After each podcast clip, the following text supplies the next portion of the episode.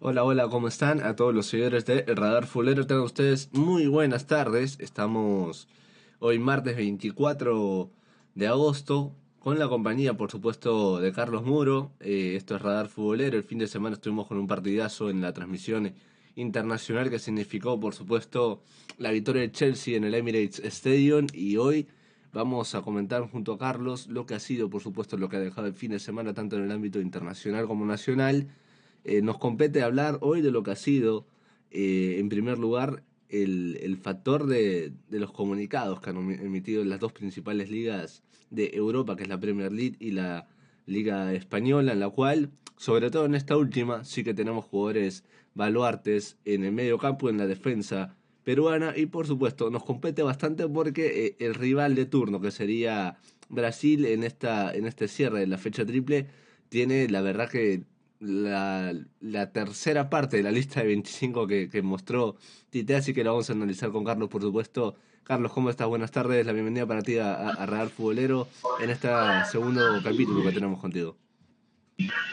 ¿Qué tal, Julio? Un saludo cordial a todos los seguidores de la página de Real Futbolero. Estamos listos y preparados para hablar todo lo que ha sido este fin de semana, los resultados de la jornada 8 Liga 1 Bexo 2021 fase 2, el empate sin goles de Universitario Sport de Sport Boys, el empate también de Alianza Lima el día de ayer ante Sport Huancayo en el estadio Alberto Gallardo, la catarsis que hizo Sporting Cristal tras golear 4-1 a Coco Fútbol Club en Matute, en el ámbito internacional los resultados de las importantes ligas del mundo, Serie A, Liga Santander, Premier League y League One, pero sobre todo lo que pasó hoy, ¿no? Lo que pasó hoy, los comunicados, la nota informativa, por ejemplo, el comunicado oficial a través de sus redes sociales de la Premier League, dando a entender que van a prohibir a los jugadores sudamericanos asistir a la convocatoria que van a hacer sus respectivas selecciones. En el caso de Uruguay, Brasil y Venezuela, para, esta, para esta fecha triple de las eliminatorias rumbo a 2022. Y en España va a pasar lo mismo, porque a nosotros como peruanos nos afecta, ya que no contaremos con Renato Tapia y Luis Abrán, que son dos grandes bajas, si se da el caso de lo que ha informado la Liga de Santander. Todo esto y mucho más aquí en Radar Futbolero. Por supuesto que sí, Carlos. La verdad que íbamos a arrancar el programa de otra manera, pero es lo que, lo que demanda la información, lo que nos pone en la lupa, porque ya la próxima semana va a jugar el equipo de Ricardo Gadeca, que simplemente convocó 24 jugadores, tres delanteros, y de esos tres delanteros hay que contar que no vamos a poder contar con, con eh, la presencia de Gianluca en el primer compromiso, así que simplemente te deja la posibilidad de que en una posible lesión de Pablo Guerrero puede entrar el número 9 en Seattle Sanders eh, ¿Cómo te tomó en, en, en, lo que fue el mediodía acá en Perú y, la tarde eh, el, tema de la liga, el tema de la Premier League? Eh, sobre todo nos hizo bastante hincapié en la presencia de Edison Cavani, por supuesto, el hombre de Manchester United, y, y lo que viene a ser eh, lo de Brasil, que me llamó menos la atención, por supuesto, me llamó la atención en cuestión de del número de jugadores que tiene Brasil en la Premier League, importantes por supuesto la mayoría en la delantera, pero hay que ser sinceros, Brasil te puede armar un buen equipo hasta con jugadores que, militan en, en, el Brasilerado y en el propio eh, en el propio continente sudamericano, simplemente que tengas el gran apoyo de, Neymar Jr. Pero ¿cómo te tomó la, la, la noticia? Porque es una época sí, muy bien es cierto, desde lo anímico y de, cuestión salud se avecina una posible tercera ola, pero que nos agarra en otro momento a lo que fue el año pasado, ¿no? La verdad fue como un baldazo de agua fría el comunicado de la Premier League, dejando un, nuevo precedente a lo que es este la prohibición de, algún, de, algunos jugadores americanos para que puedan eh, ser convocados a, la, a sus selecciones.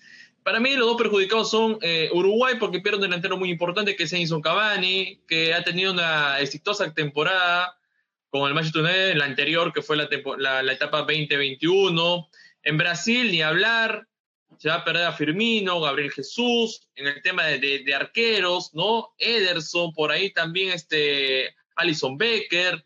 Ahora, Brasil tiene varias opciones, ¿no? En caso se dé esto oficial, aunque ya lo es, tiene varias opciones, porque en realidad vimos los Juegos Olímpicos. Los Juegos Olímpicos en Tokio 2020 han dejado sensaciones muy positivas porque han sido ganadores de la medalla de, oro, ¿no? Hay jugadores que se pueden rescatar y se pueden convocar.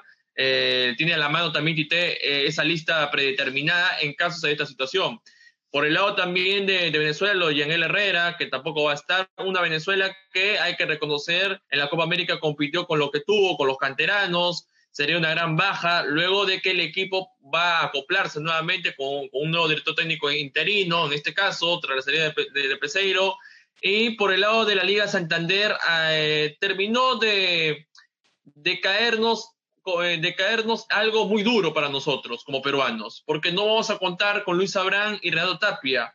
Y algunos me dirán, sí, pero hay reemplazo, por ahí Ricardo Gareca puede finalmente convocar a Carlos Zambrano y, en el lugar de Tapia puede ir Pedro Aquino, pero se trata de que son dos jugadores muy importantes. Renato Tapia ha venido de menos a más con el Celta de Vigo. Renato Tapia para mí es titular indiscutible en el 11 en el once de Ricardo Gareca.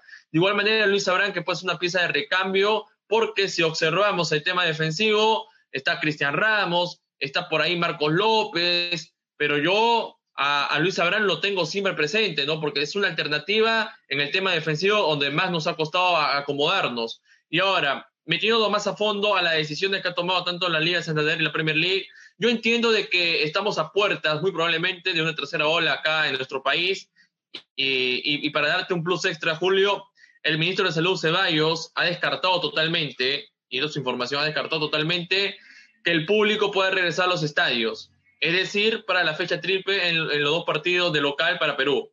Así que no va a haber público en el Estadio Nacional ni para el partido ante Uruguay ni para el partido ante Venezuela, porque así lo descartó en una emisora radial, Julio. Uno, uno de los de los más perjudicados, en este caso el que tiene mayor número, me parece, de convocados en, en el Reino Unido, en el Reino Unido es, Brasil, que Brasil está un par de pasos junto con, otras eh, eh, con otros países en la región que tienen la materia del COVID un poquito más avanzada, ¿no? Incluso se discutió bastante la realización de la Copa América en uno de los países que más infectados tiene, no solamente por la cantidad de público que, que finalmente terminó yendo a los estadios, que fue todo de última hora en la final contra, contra Argentina, eh, que se apaciguó, me parece un poquito con, con esa decisión en, la final, pero, a ver, eh, la, la postura de, de, la FIFA, para ir, ir, la información, es de que eh, a comparación de lo que fue el, año pasado, que nos tocó bastante con, con los clubes de la MLS, por ejemplo, en el caso de Perú, eh, sí era una decisión propia de, los clubes autónoma y de los jugadores, de ir o no ir a las convocatorias por el tema de los traslados. Pero en este caso ya manejado de otra manera, incluso no sé si la, la Conmebol, porque la mayoría de los jugadores que van a venir ya están vacunados, si es que no te digo el 100%, por lo menos el 80%, porque la mayoría ha participado en la Copa América y ha tenido todo lo que es el tema de los comandos técnicos, siguen siendo los mismos, a excepción de Venezuela. Así que por ahí hay un tema de cautela y, manejo, por supuesto. Pero ahora, ¿bastará para, para los clubes sacando presupuestos una posible multa? Eh, tiene que ser una multa alta, porque si no, si ponte, serán 5.000 euros, 10.000 euros, cualquier club va a poder priorizar ese, ese monto a comparación de que tu jugador se vaya, pierda fechas, pierda ritmo de entrenamiento, me parece que va a terminar siendo una inversión hasta que el propio jugador lo pueda asumir con sus contratos salariales semanales. Este, no sé, ¿qué, medidas se te viene a la cabeza para que eh, la, FIFA termine por ganar esta ida de los jugadores a, las selecciones, pues, ¿no? Ahora, me pongo en lugar de la Premier Liga Santander porque recordemos que en la Eurocopa hay algunos jugadores importantes a nivel de selección y a nivel de clubes que salieron lesionados. Ojo ahí. De igual manera en la Copa América. Entonces yo lo quiero ver por ese lado. Tal vez la Premier League quiera resguardar un poco las figuras importantes de cada club en Sudamérica. Hoy por hoy, Edison Cabaña, aunque usted no lo crea, es una figura relevante en el Manchester United. De igual manera con Diego Martínez. Justo, no pudo debutar. no pudo debutar. El tema es que cuando vuelves tienes que hacer cuarentena sí o sí en, en Inglaterra. Exacto. Y él volvía de Uruguay por ejemplo. Y ahora, en el lado de Argentina también pierde jugadores totalmente importantes, sobre todo en la matriz. En el arco, Diego Martínez no va a poder estar en esta fecha triple. Lo de Cuti Romero, reciente fichaje del Tottenham. Lo de Lo Celso, entre otras figuras. Brasil es el que sufre más. Entonces, por ese lado lo quiero ver. Tal vez la Premier League trata de resguardar o cuidar el producto de la Premier League, de hacerlo más atractivo porque El factor uno es el regreso al público, que se ha visto en las dos primeras jornadas. Ese sería el punto número uno. El punto número dos, que los clubes eh, muy probablemente los quieran tener al máximo, no quiere que le pase nada por, por las lesiones y tenerlos en toda la temporada. Ese es, ese es el, segundo factor.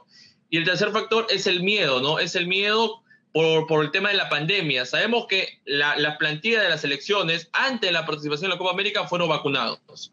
Otros lo hicieron por su cuenta. Un ejemplo claro fue lo de Cristian Cueva, que hace poco se vacunó en Arabia Saudita. Hace poquito nomás.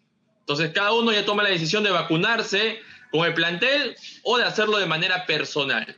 Entonces, para mí esos, son los tres factores por el cual la Liga Santander y la Premier League eh, recurren a esta medida drástica. Ahora, el, año drástica para todos. El año pasado fue más un tema personal, me parece, de cada club. Te debes acordar que hasta Guardiola, Jurgen Klopp salieron a hablar de que no iban a brindar personalmente, los clubes no iban a... La, la postura era personal de cada club. En este caso me parece que es más conveniente para cada para cada club que integra esta liga, porque el que ha sacado los comunicados ha sido la liga. ¿Y cuánto perdería, no? Si es que de darse estas bajas, de llevar esto a un extremo, de que no venga los jugadores de la Premier League, ¿cuánto perdería ese clásico que se va a jugar el 5 de, septiembre entre Brasil y Argentina? Porque van a quedar los, los equipos diezmados, más allá de que va a venir Messi y, y Neymar, que son los 10, los capitanes de los clubes los Paredes, los Di Marías en el caso de Argentina. Me parece que el que termina perdiendo más es Brasil en, ese escenario. Este, terminaría desmaterializando un poquito los, los partidos que se vienen, ¿no? En el peor de los casos, eh, me parece que vamos, vamos a, perder un poquito las expectativas por lo que se va a venir esta fecha triple. ¿O, cómo lo ves tú desde tu perspectiva, Carlos? Y acá viene la, respuesta de, la FIFA automáticamente tras el comunicado de la Premier League. ¿no? Es como un efecto dominó. Tú no quieres darme a los jugadores importantes de cada selección a vísperas de, una revancha. Una revancha que es la gran final de, la Copa América reciente entre Brasil y Argentina. Porque recordemos que Brasil tiene una figura controversial que milita en la Premier League. Es Richarlison. Y Diego Martínez que se han mandado indirectas a través de redes sociales. Entonces, al no tener esa figura y ese producto, es por ende que la FIFA toma esta medida también de, responder al comunicado. Y está en todo su derecho la FIFA. Y aparte, quiero añadir de que recordemos que en marzo, en marzo se suspendió la doble jornada de eliminatorias. Ojo ahí. Y se suspendió por temas de eh, de tema de la pandemia, sanitarios. Hasta ahí es entendible. Iba a haber un escenario muy parecido a este. ¿eh? Iba a haber un escenario muy parecido a este por el tema de que no permitieran. Ahora, si en el peor de los casos la FIFA con la Comebol se hacen una alianza estratégica y termina por ceder tanto la Premier League como la Liga, me parece que deberían trabajar de, una mejor manera. Por decirte, todos los jugadores que están en Londres, de todas las selecciones, de la Argentina, de la brasileña, así que vengan en un solo avión, este, un poquito de manejar la, logística de otra manera, que no lo trabaje cada, cada país, sino que lo trabaje con Mebol para poder aligerar esto, bajar un poquito la incertidumbre, pero me parece que, a ver, yo, yo creo que esta semana va a ser definitiva, por supuesto, para esta decisión, eh, pero tiene que trabajar de una mejor manera, porque perdería bastante la, la Comebol, ¿no? Si es que se da este escenario de que no vengan más de 25 jugadores promedio. Y algo más importante, Julio, que estamos dejando pasar es que eh, el Mundial de Qatar 2022 estamos a nada de que se realice y estamos totalmente retrasados en lo que es el calendario. Es por eso que se programó la fecha triple, es por eso que eh, no se puede retrasar más, no se puede retrasar más.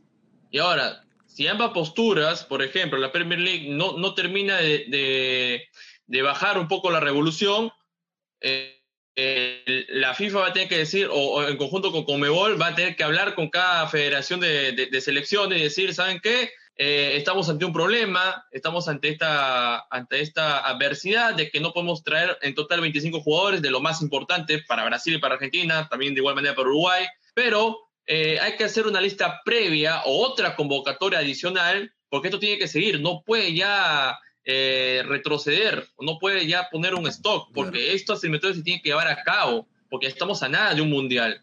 Ahora, el otro punto importante es, eh, eh, ¿cuándo puede convenir la alianza entre Comebol y FIFA? Yo entiendo que va por un mismo camino y un mismo sentido. Y está en todo su derecho, porque lo que está haciendo la Premier League es privar un poco al jugador sudamericano de representar a su selección.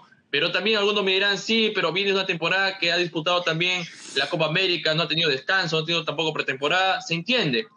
Pero el tema acá es que va a representar a una selección, y más aún que Argentina ha salido campeón y tiene que estar los jugadores más importantes. Hay algunos regresos, claro que hay algunos regresos. Y Brasil, de igual manera, Brasil, aunque lidere la tabla de posiciones, se ve con la obligación de contar con todas sus estrellas. Más aún que sí tiene pieza de recambio, pero yo estoy seguro que el pensamiento de IT es tenerlo a todos, tenerlo a todos, lo principales, la principal carta fuerte, porque los partidos que tiene no son nada fáciles. va a enfrentar a Chile, va a enfrentar a Argentina y a este Perú. Y en este contexto, Carlos, que no hay amistosos. O sea, no es que ok, no vienen los jugadores, ya los conozco, más allá de que se pase Brasil en las eliminatorias, y luego te, ah, bueno, pero bueno, eh, la próxima, el, próximo mes, en octubre, en el escenario hay amistoso, voy a enfrentar a Italia, Alemania, pero en este caso, Tite me parece que los necesita tanto desde asegurar la clasificación como de tener horas con, con los jugadores de cara a un, a un mundial, porque estos son los amistosos barra eliminatorias que tienen los equipos grandes como Argentina, Uruguay,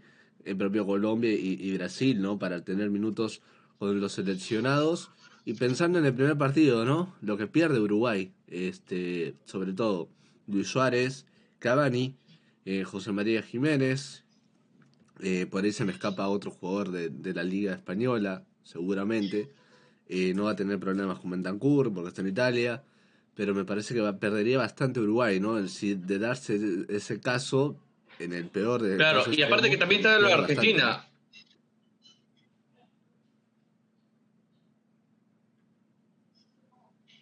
Pierde bastante todas las elecciones. Ahora, si pasamos a la Liga Santander, perdemos también nosotros, a dos jugadores muy importantes. Para mí, Renato Tapia es, es pieza inamovible del once titular de Ricardo Gareca.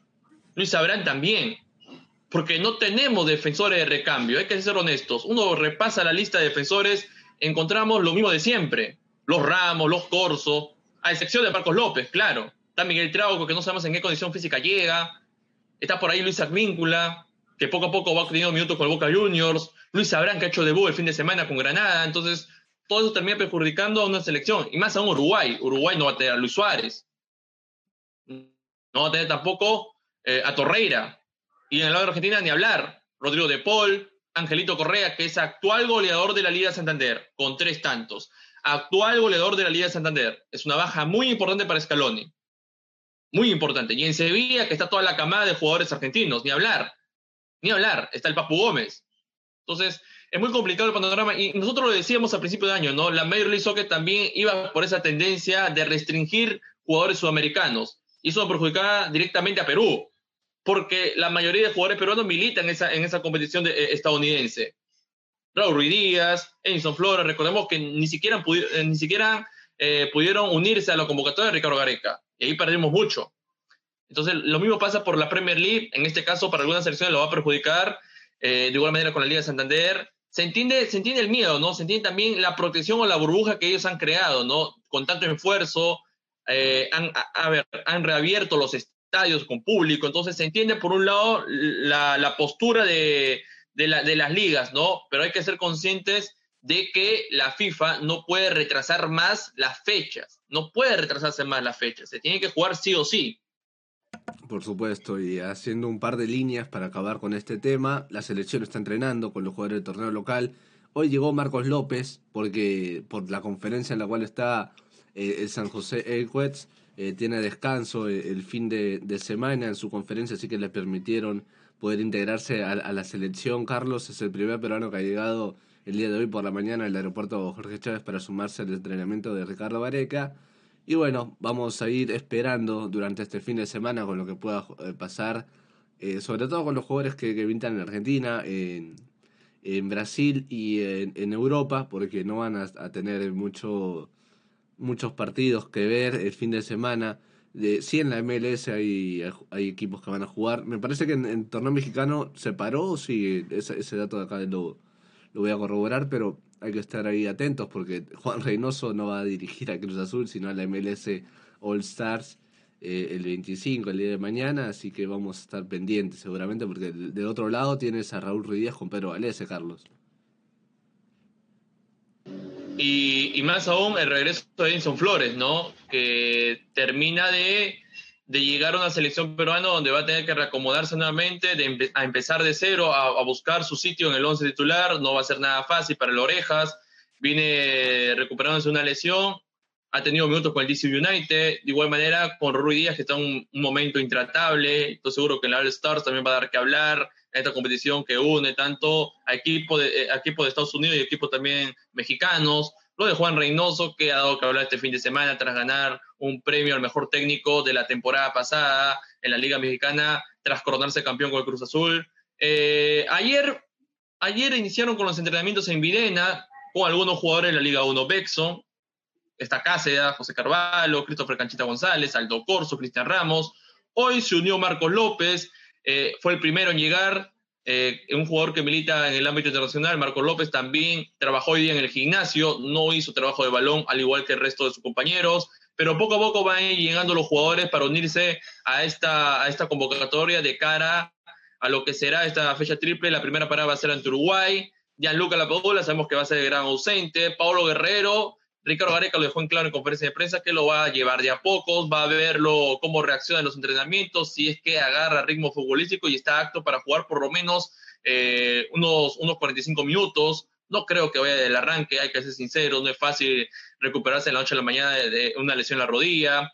Eh, por otro lado, eh, hay que ver también lo, lo, tema defensivo y las incertidumbres que va a pasar.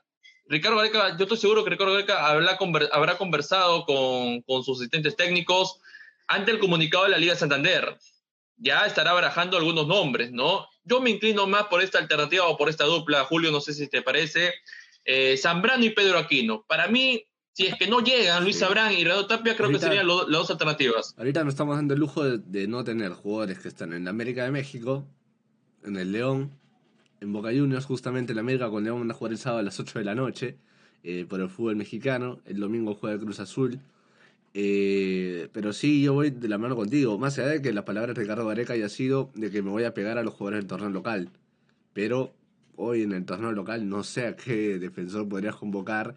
Y por lo que tengo entendido, al mandar las cartas eh, a los equipos del ámbito internacional no habría ningún problema en que puedan venir en el peor de los escenarios no vamos a perder a ningún otro jugador, ¿no? Por este tema de lo que hemos visto de la Premier League, de la Liga 1, de la Liga de España. Eh, veremos si es que no se suman otras ligas, por supuesto, eh, como en Suecia, con Sergio Peña no creo, eh, que hoy no estuvo Sergio Peña, su equipo pudo clasificar a, los, a, la fase de grupo de la Champions, mañana va a pasar seguramente lo mismo con, con Gustavo Blanto, veremos si hasta eso ya tiene más minutos. Sergio, pero vamos a ir cerrando el tema de, Perú. La próxima semana vamos a estar ya modo selección para lo que va a ser ese partido el próximo jueves a las 8 de la noche en el Estadio Nacional entre el equipo peruano y por supuesto la selección de Uruguay, Carlos. En, otros, en otras noticias, eh, cuéntame, ¿cómo has visto este fin de semana eh, los partidos de la Liga 1 para ir empalmándolo con lo que se viene, ¿no? Empataron los compadres, goleó, gustó, gustó, goleó y, terminó por dar una, muy buena primera parte Sporting Cristal de Roberto Mosquera, afilando ya la puntería en un solo torneo. Eh, en general, ¿fue una buena fecha o lo viste regular en materia de goles? Eh, en materia de goles, por lo menos hubo un golazo, el de Kevin Quevedo, con, con Melgar del equipo. Me parece que terminó siendo interesante ese partido entre Melgar y, Manucci. Pero cuéntame un poquito cómo lo viviste, el partido de Boys con la U, el empate de Alianza con Huancayo y la goleada de, Cristal con, con Cusco. La jornada 8, a mi parecer, a nivel competitivo me ha dejado sumamente satisfecho el partido de Melgar con Carlos Amanucci, que terminó con un golazo de, Kevin Quevedo, de Chalaca, para mí fue el mejor gol de la semana de lo que ha sido esta, esta fecha 8, en esta fase 2. Eh, para mí fue, injusto el empate 0 a 0 entre Sport Boys y Universitario Deportes, porque era un partido muy entretenido, con situaciones generadas en ambos tiempos. Eh, ningún equipo se guardó nada, ambos hicieron su trabajo, nos regalaron un buen partido. No fue tan magnífico, pero fue entretenido porque hubo situaciones y el marcador me parece un poco injusto. Por lo menos hubiese sido un 1-1 o un 2-1. Ahora, hay que destacar también rendimientos personales. Me quedo con el partido que hizo el arquero Patricio, ¿no? Que se jugó un gran partido.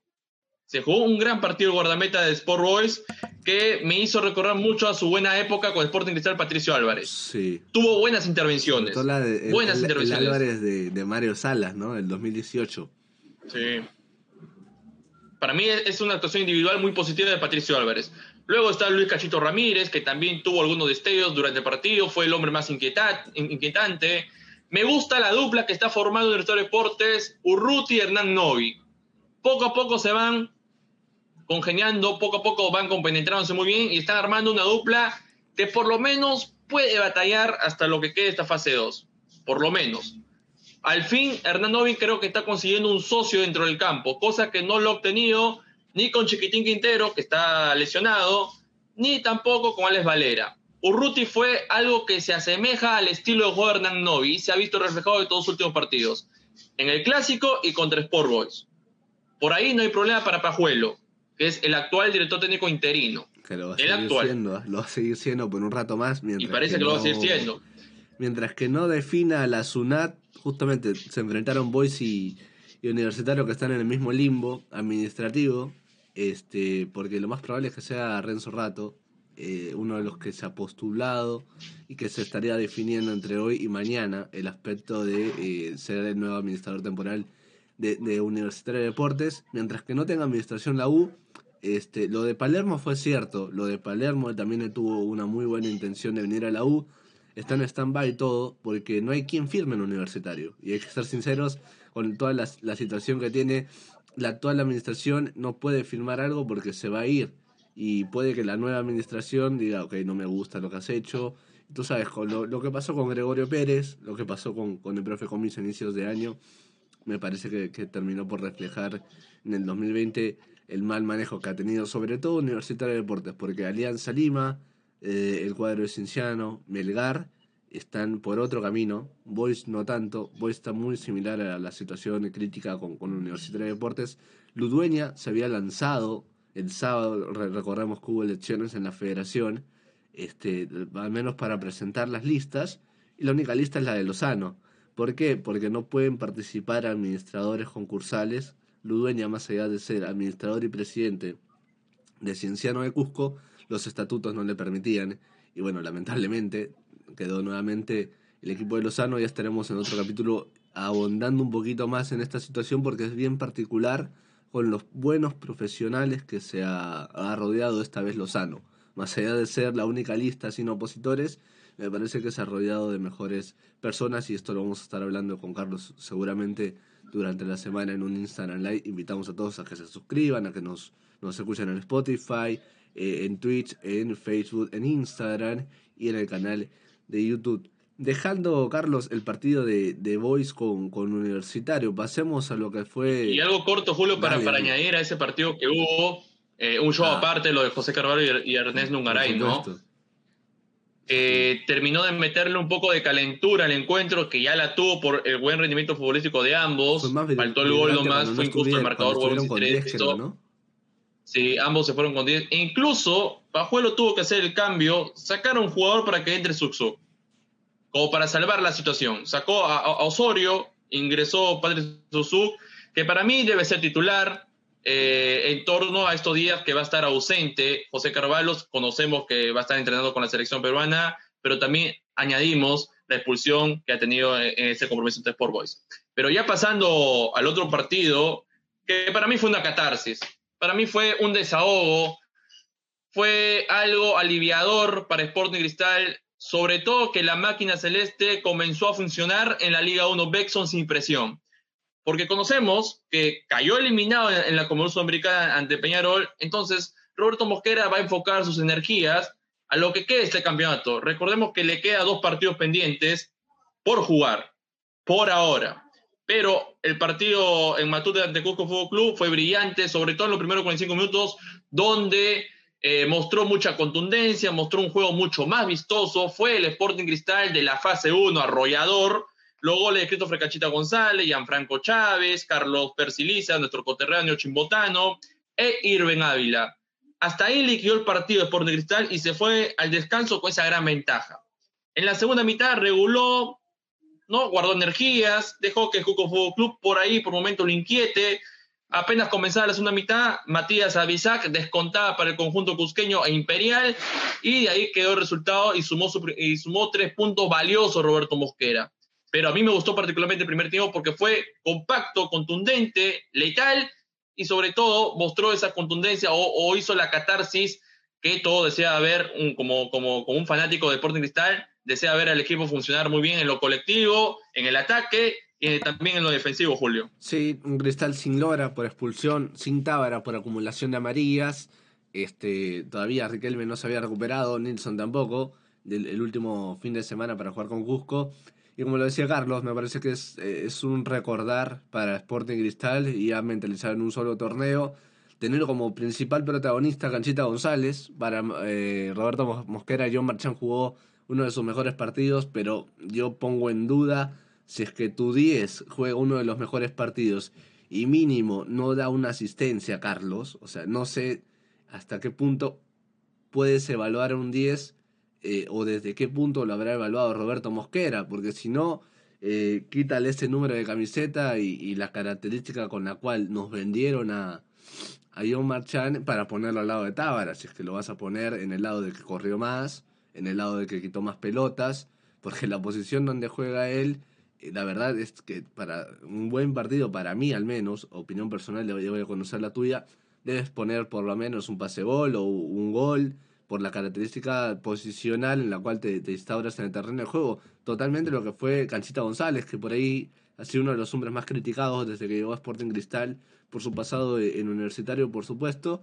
pero porque no se ponía el, equipo al hombro. Esta vez dio dos asistencias y un gol. Yo al menos por ese lado, eh, un poquito que tengo eh, una crítica en contra de lo que opinó Roberto Mosquera, por ejemplo, en las voces de fútbol. No sé si tú lo llevas por ahí la, la opinión, Carlos, o cuál es tu punto de vista con, con, respecto a lo que ha sido la actuación de Marchán y, por supuesto, la de Canchita González. Ahora, yo me sumo también a su opinión y quiero contribuir algo. Uno repasa a los tres equipos principales, a cada diez. En el lado Universitario de Deportes es un Hernán Novi, que es protagonista principal y para mí es el jugador más importante del cuadro crema. En el caso de Alianza Lima tienes a Hernán Barcos, que no tiene la 10, pero juega como un jugador que arma las jugadas y está en un buen momento. y uno repasa Deporte Cristal y su asistencia, sobre todo, responde con asistencia y goles. Es lo más importante que lo hace Hernán Barcos. Y más aún, le quiero añadir el tema del liderazgo. Para mí es un líder, hoy por hoy en la plantilla de Blanquiazul. Es un líder. Y uno repasa Deporte Cristal y acá quiero contribuir al comentario de Julio. Eh, lo de John Marchand, ¿no? Tiene la 10, tiene partidos buenos, por momentos un poco flojo, por momentos nos regala algunas, algunas jugadas positivas, pero no termina de convencer o no termina de ejercer la labor de un 10. Y en el partido de Coco Fuego Club, donde los primeros 45 minutos debió mostrar mucho más solidaridad, mucho más juego, mucha más organización para los delanteros y sobre todo para el ataque, no terminó de convencer. Entonces parece que Marchán le cedió la camiseta número 10 a Christopher Canchita González, que hizo un gran partido. Y no viene de ahora lo de González, viene arrastrando de la Comedú Sudamericana y de alguna jornada de la Liga 1. Entonces, yo me atrevería a decir que hoy por hoy el 10 es Christopher Canchita González. por la asistencia, por los goles, por lo que contribuye y por lo que es importante en el juego de Sporting Cristal. John Marchán no es por desmilitar, pero también tiene lo suyo, claro que tiene lo suyo, ha hecho buenos partidos, pero en el partido donde más tuvo que contribuir, en el partido donde más Sporting Cristal tuvo que revalidar su liderazgo y su candidatura como principal equipo para que pueda disputar eh, esta fase 2, no lo terminó de hacer. Hasta incluso Gianfranco Chávez apareció. Irving Ávila. Ese gol de. lo de Irving me parece que es una buena aparición porque venía bastante criticado, tuvo un problema personal que lo alejó de su mejor rendimiento futbolístico, pero de a poquitos, por lo menos Irving te da en el. A ver, contra Manucci jugó desde el aspecto de dar pases en primera, de tener una. Eh, ser el eje del equipo en materia de, de solidaridad. No jugó de la mejor manera porque no, no, no tuvo tanta precisión en los pases. para, para el juego colectivo de Cristal en esa final de, con Manucci. Pero ¿dónde contribuyó? En, los, en las asistencias para Persilisa, por ejemplo. Eh, ahora apareció Irene Ávila, que es otro de los jugadores que está criticados en Cristal, pero que por lo menos tiene la sostenibilidad de dar asistencias. Volvió al gol el último fin de semana. Ese gol de, de Cristal no es, no es novedad. Debes acordar el año pasado en el Estadio Nacional contra Universitario de Deportes. Centró Persilisa, eh, o no, Olivares entró, la cabecea en el, en el punto de penal Merlo, la tira al segundo palo y ahí está Gianfranco Chávez. Lo mismo pasó este fin de semana eh, con, con Gianfranco. Y lamentablemente se terminó por lesionar Persilisa, ¿no? Encendiendo las alarmas. Eh, el día de mañana seguramente debe estar saliendo la, la, resonancia de Percy. Parece, en el peor de los escenarios, puede ser un E15. Van a determinar de qué grado sería. Ahí sí lo vamos a perder por un, por un, unas, un par de semanas. Hay que ver todavía lo, lo que saca. Ahora, Julio. Club, ¿no? Y, y Ahora, Julio, terminar, en torno a la declaración de Roberto Mosquera. En, tor en, torno a la declaración de Roberto Mosquera, yo entiendo que él tiene, él tiene también eh, el fundamento de, de, darle oportunidad a todos, ¿no? A los jóvenes, a los jugadores que no vienen bien, a los jugadores que vienen de menos a más. Y lo hemos visto desde la temporada pasada hasta el inicio de esta temporada. ¿no? Entonces, el, el, comentario que hace con, con John Marchand, que para mí lo llevo por ese lado, él deposita la confianza en cada jugador. Si no, recordemos el caso Olivares. Y Olivares terminó siendo, aunque usted no lo crea, figura relevante del equipo. Se ganó un espacio en el once titular, Olivares, aunque usted no lo crea. Ahora, a base de esfuerzo, más allá a base de, de, de más allá de, de, todo, creo que este año Roberto Mosquera ha tenido un doble mérito, ¿no? Porque se le han Sí. querido los delanteros. O sea, eh, Cristal es un equipo que está poniendo todas sus, sus fichas en este tramo de la final de la temporada y en la Copa Sudamericana a un chico de 20 años. O sea, y da la sensación dale. y da la sensación de que hoy Cristal no tiene un 9. Hoy Cristal no juega con un 9. Hoy Cristal ya no tiene a Emanuel Herrera. Hoy Cristal no puede contar al 100% con Riquelme, con Marco Riquelme. Hoy por hoy, el 9, para mí, el 9 es Carlos Persiliza. Hoy por hoy. Y si no está Percy, Entonces, perder a el Carlos Persiliza es, es una baja muy el importante. nueve va a tener que recaer en Canchita, que tampoco va a estar contra Melgar el viernes. Este, me parece que va a volver Marcos, me parece. De ahí está entrenando, y hizo partidos de práctica, todo. Pero ojalá que no se le recrudezca la, la rodilla, porque ya han pasado en dos partidos, este, uno de Libertadores y otro contra la U, donde Marcos estaba por arrancar, este, pero lamentablemente en el calentamiento se terminó por sentir nuevamente los gemelos. Y ir cerrando el, tema de Cristal, eh, mi última línea sería que para mí Roberto Mosquera tiene doble mérito este año de poner nuevamente al equipo en semifinales, porque es lo que corresponde ahorita y ya está en semifinales Cristal por lo hecho en la, en la primera fase, de darse el caso de que Alianza gane la fase 2 y Cristal quede primero o segundo en el acumulado, la final sería ojos cerrados Cristal Alianza, por quedar los dos primeros en, el acumulado y ganar la respectiva fase cada uno.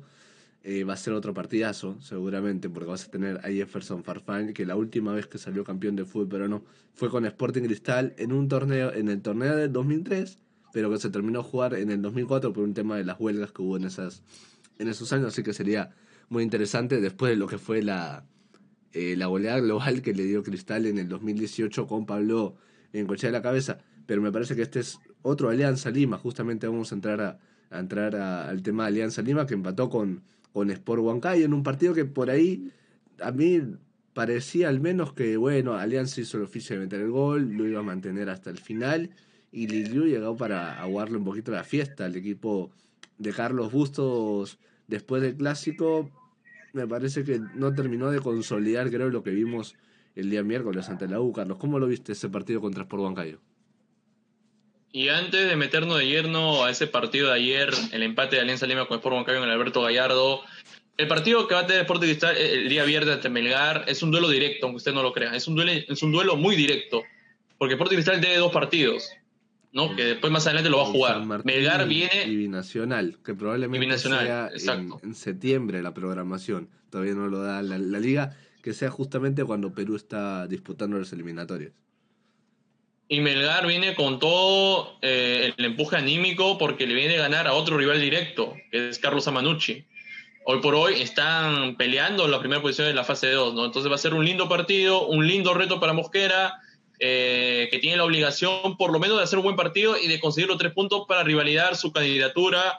Ya está en semifinales, pero tiene que, tiene que ejercer la chapa de candidato en esta fase 2, porque ya lo tiene en la Común Sudamericana. Ahora tienes que enfocarte en la Liga Doméstica. Ahora entrando lleno a Alianza Lima, Alianza Lima, para mí, una primera mitad muy cerrada entre ambos equipos, sin tantas situaciones. Creo que el guardameta Ángel Zamudio, lo más rescatable.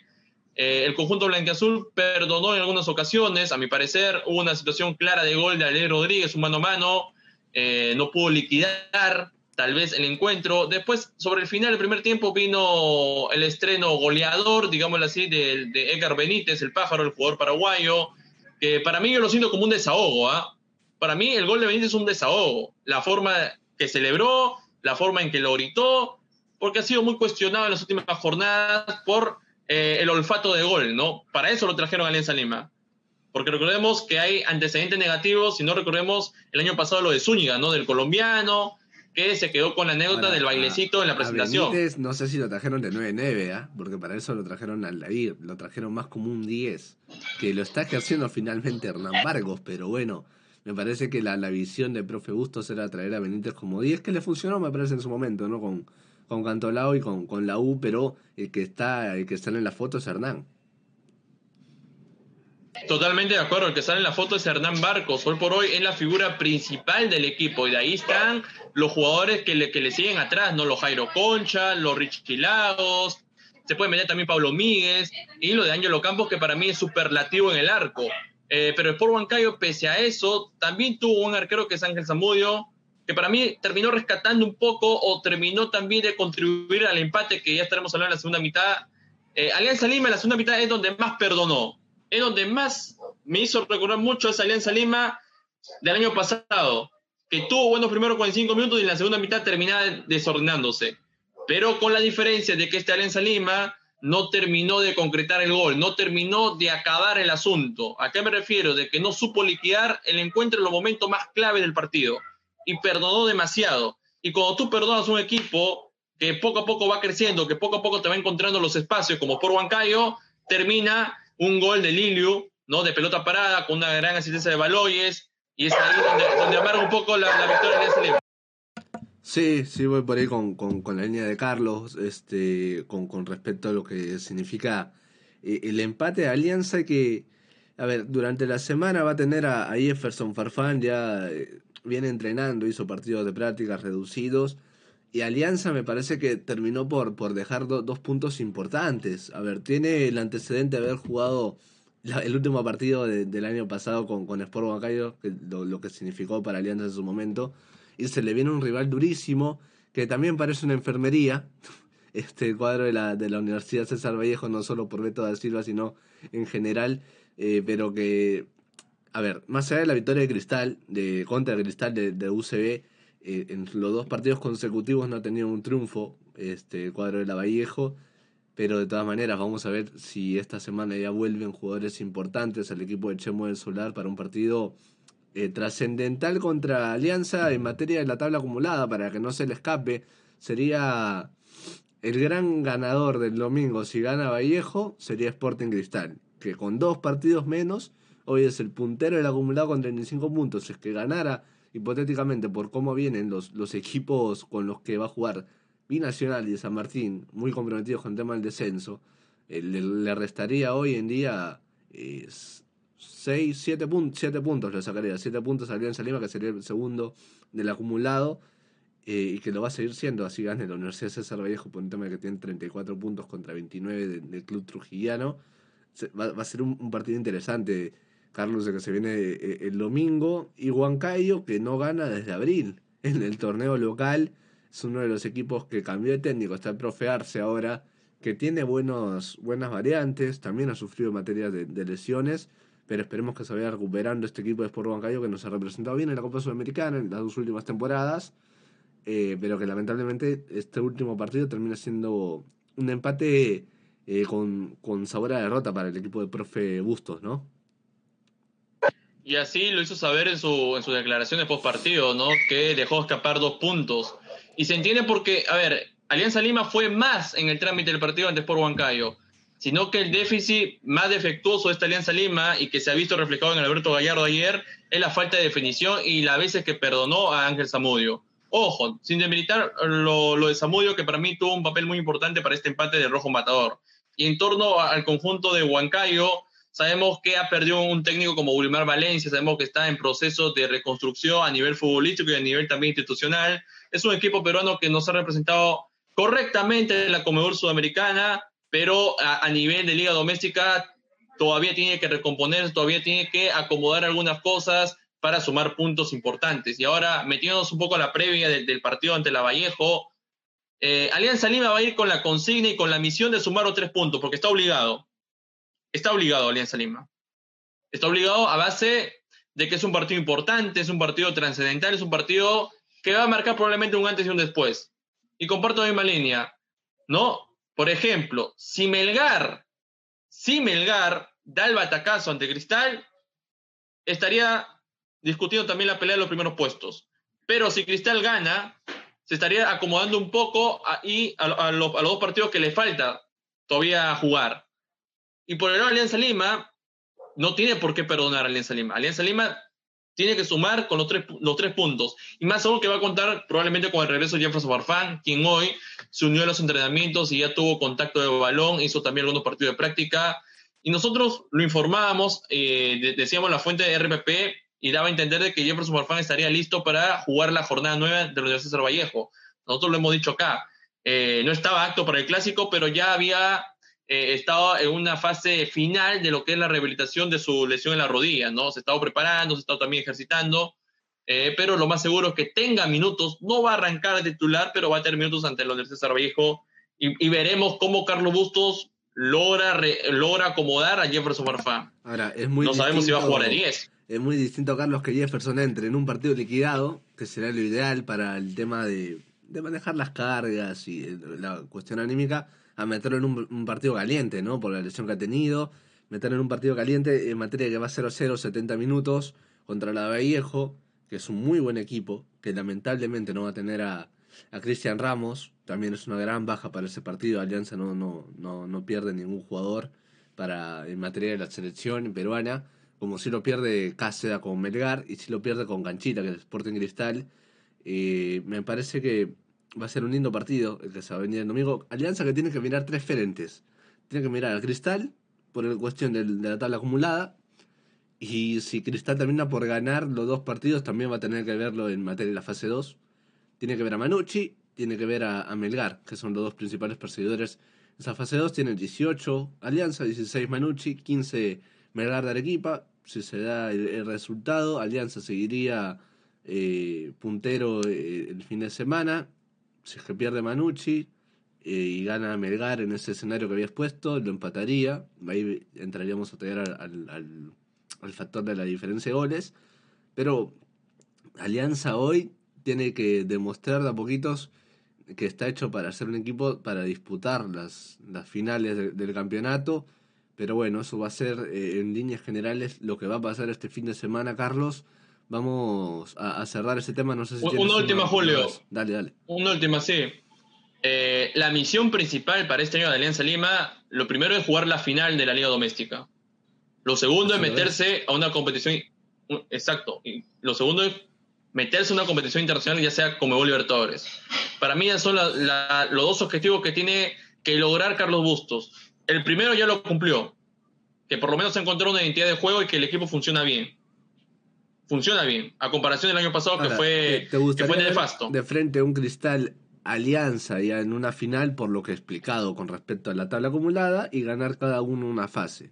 ¿Te gustaría ese escenario para, para noviembre o te daría un poquito de, de, nostalgia por lo que viene haciendo Melgar, por lo que viene haciendo Manucci, la propia Universidad César Vallejo que ya se quedó en la tabla acumulada? Este, me parece que, a, ver, yo como hincha de frente de, de, fútbol me gustaría ver un Cristal Melgar y una alianza contra Manucci, ponte, ¿no? En las semifinales y que llegue el mejor en, en ese caso. Pero por cómo viene Cristal ahora en este nuevo eh, aire que ha tomado y Alianza Lima, que viene parejo también, todo nos da a entender de que se podrían cruzar en las finales si es que eh, por ahí termina de tropezar Cristal o Alianza como punteros de la fase 2. Sería un bonito reto para Carlos Bustos, recordando que la historia lo acompaña en la actualidad de Sport Cristal porque le ha ganado últimamente Alianza Lima en finales. Pablo Bengochea no pudo por lo menos revertir esa situación. Eh, sería un bonito encuentro, un gran reto para Bustos, una reivindicación para Alianza Lima, en lo personal, en, la historia reciente contra el Cristal, pero siendo realista y siendo objetivos, y siendo también un poco fanático del fútbol, eh, Manucci, Melgar, Cinciano y Municipal, sacando los dos, que es eh, el cuadro edil y el cuadro cusqueño, metiendo al conjunto carlista y al arequipeño, son de los más equipos que por lo menos están dando batalla y quieren ser estelares, quieren ser protagonistas de la Liga 1. ¿no? Entonces sería justo que juegue una semifinal. Por mérito, por rendimiento y por, y por lo que le ha costado tanto a Manucci y a Melgar alcanzar ese sitial de competir cosas importantes en la Liga 1 Bexo. Por ese lado lo quiero llevar. Y ahora, Manucci lo merece más. Manucci lo merece más porque en dos temporadas lo viene buscando de hace tiempo. Lo viene buscando ese plano estelar. Y Peirano está dando esa, esa estabilidad al equipo. Lo de Melgar, lo de Melgar para mí es un, es, es un equipo tapado. Porque recordemos que salió campeón en una oportunidad de la Liga, de la Liga 1. Entonces, eh, es una reivindicación para ellos y es nuevamente una oportunidad para estar en ese sitial de los grandes equipos. Por supuesto que sí, Carlos, vamos a ir terminando ya el programa y uno de los últimos temas debe ser lo que se viene el fin de semana, ¿no? Se está hablando bastante de, lo que va a ser el partido entre Liverpool y el Chelsea. Eh, también vamos a tener el, domingo el partido de eh, Reims, a quien va a recibir el local, al Paris Saint Germain este fin de semana. Eh, Messi juega y se viene a Argentina, seguramente, eh, igual que Ángel, igual que Leandro, igual que Neymar, eh, pero ha causado bastante revuelo, ¿no? Con, lo que son las acreditaciones en el cuadro de, de, Reims en materia de, prensa. Había 113 con Zlatan Ibrahimovic y Beckham en su momento. Hoy el récord nuevamente lo vuelve a imponer Lionel Messi. 122 acreditaciones de periodistas para ese partido de, Reims. también había ventas con respecto a, las entradas. Porque ahora, es, una buena estrategia para aquel que quiera ir a, a, Francia. Ver un partido de local de visita del, de, del Paris Saint Germain debe ser más beneficioso en materia de conseguir boletos, me parece. Debe ser más beneficioso porque el Parque de los Príncipes, uno, que ya tiene socios, y dos, de que hay poquitas entradas que quedan para el público eh, en general. Así que me parece una buena posibilidad de irse a, otros lugares, ¿no? A Lille, a Marsella, a Reims, en este caso, a, ver a, Lionel. Para ti, juega el domingo Lionel Messi, debuta el domingo Carlos y Mbappé. Es el último partido del domingo, también tenemos ese contrapunto, ¿no? Para serte sincero, Julio, eh, la directiva del Rey debe estar saltando un pie por la venta de entradas, sobre todo por las acreditaciones que ha hecho, ¿no? Eh, ha roto récords. Y, para algunos que decían que Lionel Messi es un mal negocio, no es un mal negocio Lionel Messi. Lionel Messi es sinónimo de marketing, es sinónimo de buen fútbol, es sinónimo que jala todas las miradas del mundo a nivel global. Entonces, para, eh, para, para aquellos que decía, sobre todo la directiva de Barcelona, para que decía, no, Lionel Messi es un mal negocio en tenerlo, no es un mal negocio, porque te genera expectativa y te genera y, muchos, decían, eso es lo que, eso, ese revuelo que estoy diciendo en materia de acreditaciones y de venta de entradas, es lo que debe haber vivido Barcelona en los últimos 15 años, seguramente, y que se hizo habitual. Exacto. Exacto, y hoy por hoy lo deben extrañar. Hoy por hoy lo debe extrañar, por ejemplo, la directiva de Barcelona al no tener eso ya. Al no tener eso, deben extrañar todo lo que ha hecho Lionel Messi a través de, de los 21 años que ha dado por el club. Ahora, lo más seguro es que debute Lionel Messi este fin de semana, el día domingo ante Reims, por la jornada 4 de la Ligue 1. ¿Lo pones titular? Probablemente también tenga minutos Neymar. minutos después, en el segundo tiempo. ¿Cómo lo ves? Para mí, para mí Pochettino lo, lo puede titular. Para mí. conforme a lo que hemos visto ya. Por no tener Icardi, ¿no? Me parece que ese es un, un punto de partida para tomar la decisión para Mauricio. Sobre todo por no tener Icardi y por algunos resultados que termina dejando dudas, ¿no? Eh, esos, cuatro, esos dos 4 a 2 ante Racing Estrasburgo y también ante, ante el Stade Brestois, que no cayeron nada bien porque es un equipo, ya está bien, es un equipo B, pero no, no tuvo por qué terminar con, en el arco 2. Es, un, equipo, B tampoco, que tenía es un equipo B para la Champions, pero no para la Liga. teniendo en cuenta la calidad. Para League One, ¿no? Y aparte que tenías a Mbappé como protagonista principal, ¿no? Al no tener a Neymar y Lionel Messi, al no tener ese tridente, Mbappé cargaba con toda la responsabilidad, ¿no? Y aparte que es cierto que correspondió con gol, después terminó siendo reemplazado por Ángel Di María, que anotó otro gol, pero de todas maneras va por esa línea, Julio. Sí, y el fin de semana vamos a tener dos partidazos en la Premier League. Juega el City contra el Arsenal, el cuadro de Liverpool juega con el Chelsea. Eh, ¿Cuál de los dos te llama más la atención? Me parece que el último, ¿no? Por el momento que tiene el, equipo de, Arteta, no te va a dejar muchas luces de que le pueda dar el batacazo como en Tottenham al, City de Guardiola, mientras que en el otro lado tenemos un Liverpool contra, contra el cuadro de Chelsea que chocan dos potencias, ¿no? No solamente en materia alemana de los técnicos, sino también las actualidades que tiene cada uno, ¿no? Lukaku contra Salah, por ejemplo, es uno de los duelos que plantea ese compromiso, Carlos.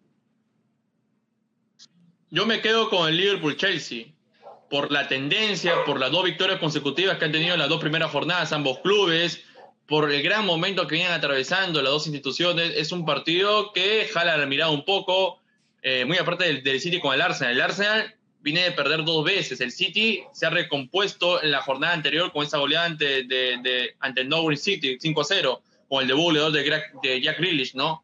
Pero estamos claros de que el Chelsea está atravesando uno de los momentos eh, más gloriosos en la Premier League, está siendo protagonista principal.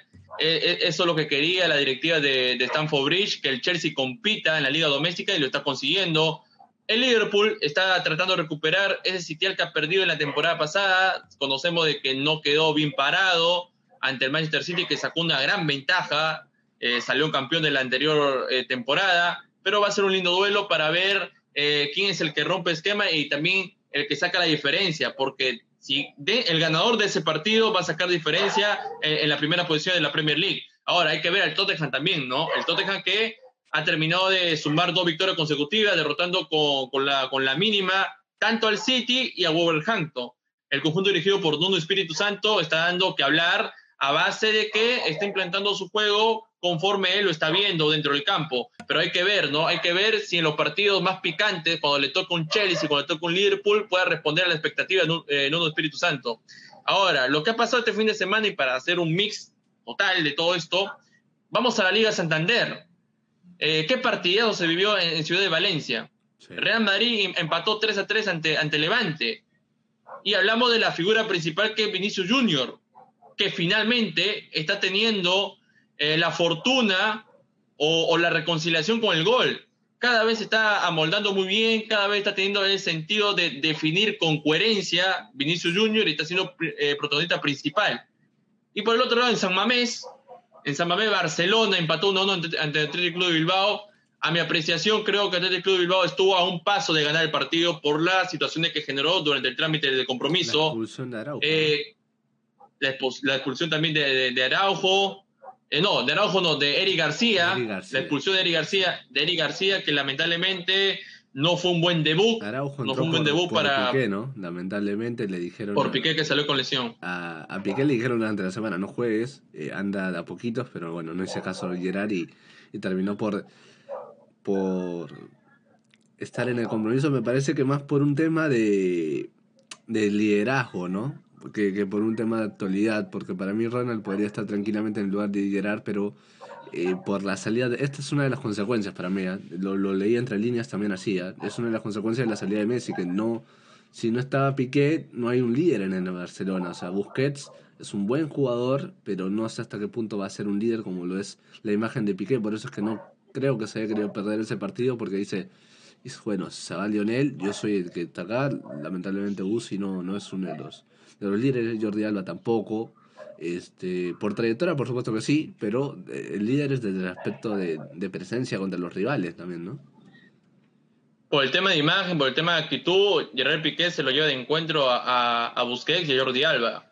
Jordi Alba en su campo, en lo que es este, el desenvolvimiento futbolístico, lo lleva de carrera ellos dos. Busquets que ha tenido un, buen rendimiento en, los últimos, en el último tramo de la temporada pasada. Entonces, por ese lado lo quiero llevar. Y Ronald Araujo terminó siendo El Salvador de igual manera de Memphis Depay, porque al inicio de la segunda mitad Atlético Club de Bilbao tenía una gran situación y Ronald Araujo despejó un balón de gol. Y ya Memphis Depay poco a poco va mostrando su rebeldía y lo que puede aportar a este Fútbol Club Barcelona. No va a ser Lionel Messi, pero es un jugador que por lo menos le va a dar otra visión de ataque al conjunto culé de aquí para adelante. El Atlético de Madrid ganó sin problemas 1-0 ante el Elche, teniendo como máxima figura Ángel Correa, que es el actual goleador de esta Liga Santander. Hoy por hoy lo dirigió el Cholo Simeone, son líderes de la Liga Santander temporada 21-22 con 6 puntos. Veremos si el Real Madrid Barcelona se logran recomponer ante estos dos duros empates. Para mí fueron empates amargos y fríos en San Mamés y en Ciudad de Valencia. En la Premier League, ya lo hemos conversado, el Chelsea derrotó 2 a 0 al Arsenal. Eh, lo mismo pasa por, por, Liverpool, que también derrotó con el mismo marcador al Burnley. El City se recuperó 5 a 0 ante el Norwich City. El Tottenham derrotó 1 a 0 al Wolverhampton. Y si nos vamos a la Serie A, eh, la Juventus empató 2 a 2 ante el Udinese. Y la polémica se instaló por el gol anulado a Cristiano Ronaldo, que al principio no jugó por petición de él, y luego entró unos minutos, este, Julio, en lo que es ese partido que terminó empate para la Vecchia Sinora. Sí, más o menos ha sido un mix de noticias que hemos tenido este fin de semana. Ya vamos a volver, por supuesto, eh, a grabar la tercera parte de, esta, de este podcast, el tercer capítulo, para ser más precisos, en lo que está dejando esta nueva temporada para todos ustedes, que nos sigan a través de Radar Futbolero en todas las plataformas de eh, podcast. También, eh, eh, si quieren ver los videos de nosotros interactuando, por supuesto, dando los comentarios, nos pueden seguir en Twitch y también en el canal de YouTube. Y por supuesto, Carlos, en Instagram, donde estamos un poquito más activos que en las otras redes, con respecto a las informaciones del día. ¿no? Una última que tengas para finalizar este capítulo de, de Radar Futbolero, Carlos. Sí, lo último, lo que se está hablando y comentando eh, en Europa y en los diferentes medios, ¿no? De que Real Madrid finalmente le hizo una propuesta formal al PSG de 160 millones de euros para hacerse con los servicios de Kylian Mbappé en esta temporada. A escasos días, queda esta semana para que cierre el libro de pases de este mercado de fichajes y cualquier cosa puede pasar. Kylian Mbappé ha entrenado hoy día, eh, ha tenido por ahí un partido de práctica con Lionel Messi, de cara al partido ante el Reims de este fin de semana, y muy probablemente sea su último partido siempre y cuando el PSG acepte negociar con la Casa Blanca. Hasta el momento tengo entendido de que el periodista Fabricio Romano ha informado de que el PSG ha rechazado la oferta formal de, Real Madrid, eh, pero eh, Florentino Pérez quiere juntarse con el entorno del jugador y hablar exclusivamente con él para ver esa situación, eh, Julio. Y otra de las noticias que estoy leyendo ahorita es que Sky Sport Italia, por ejemplo, confirma el interés de Manchester City por Cristiano Ronaldo. El equipo de la, de, la Juve lo que pide es entre 20 a 30 millones por el pase del portugués. Así que ya hay un primer interesado por los servicios de Cristiano Ronaldo en esta semana de incertidumbres. Es lo que lanza Sky Sports de Italia. Así que vamos a ir desarrollando, por supuesto, esa información. Que por lo menos ya hay una intención, ¿no? A, a lo que fue lo del domingo. Hay una respuesta ya de lo que fue el domingo la ausencia de Cristiano Ronaldo.